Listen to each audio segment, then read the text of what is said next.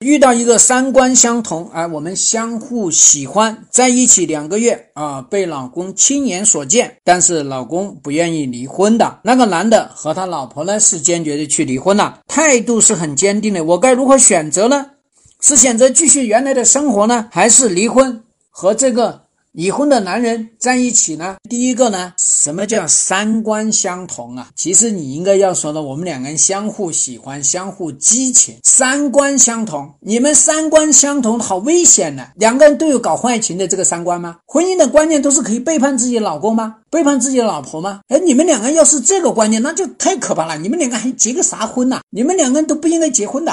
所以，所谓三观相同呢，你要知道呢，一定是因为你们两个是搞婚外情，搞婚外情的情况下，它会出现一个光环效应。光环效应呢，有几个：第一，它的缺点你看不到；第二，你们两个人的差异你会忽略；第三，你们会放大。那些美好的东西，你会放大。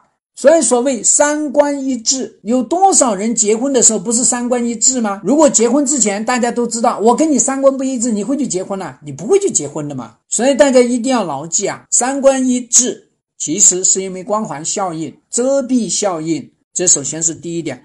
那第二点呢？你要去离婚，跟你有没有婚外情是无关的。你要去离婚，你要从你的感情基础，你要去从你的婚姻的感情基础。婚姻发展、婚姻满意度、婚姻里面的矛盾冲突可解决，对吧？然后呢，还有你们的意愿，要从这几个角度去看。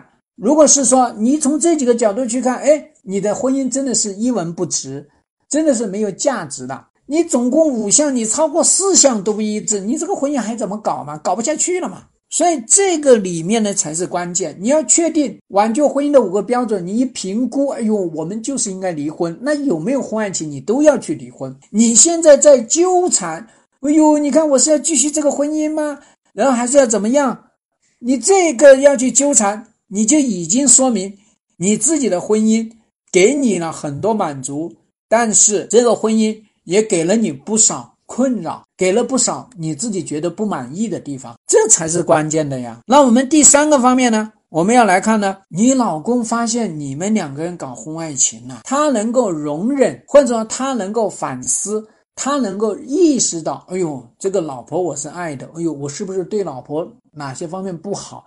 然后呢，我还是愿意跟老婆在一起，把这个婚姻继续把它朝好的方向去发展。遇到这样的男人。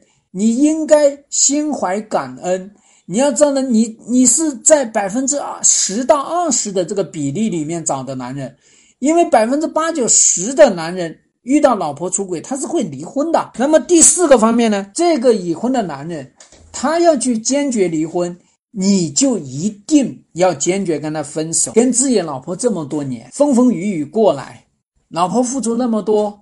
现在呢，就因为遇到一个激情，就要把自己老婆干掉。这种人一没有感恩之心，二没有理智之心，没有感恩自己老婆这些付出，你们两个人一起度过的这些青葱岁月，你都不管了。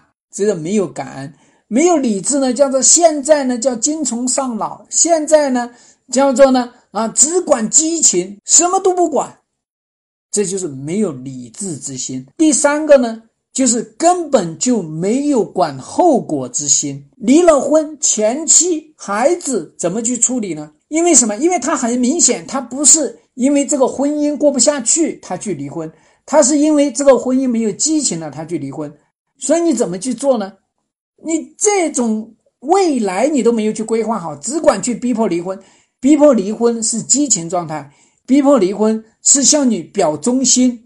是向你表决心，逼迫离婚，是迫使他的老婆不敢去干涉他的这个婚婚外情。你这种男人，你也能嫁呀？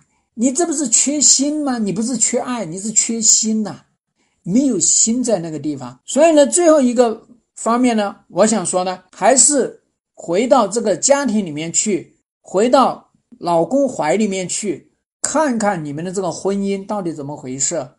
看看哪些地方是不满意的，哪些地方是满意的，看看你们两个人有哪些冲突在，然后呢想办法去解决。任何一段婚姻呢都不是一帆风顺的，任何一段婚姻一定是打怪升级，降妖伏魔，才能最终获得幸福。你想要白捡来的幸福，我告诉你，一定不可能。这个世界上面的幸福是很难获得的，就是要告诉世人，婚姻它是要一针一线缝出来的，它磨破了再缝，磨破了再缝。婚姻一定不不是你觉得不好马上换掉，不可能的，啊，你那不是叫过幸福，你那叫过激情。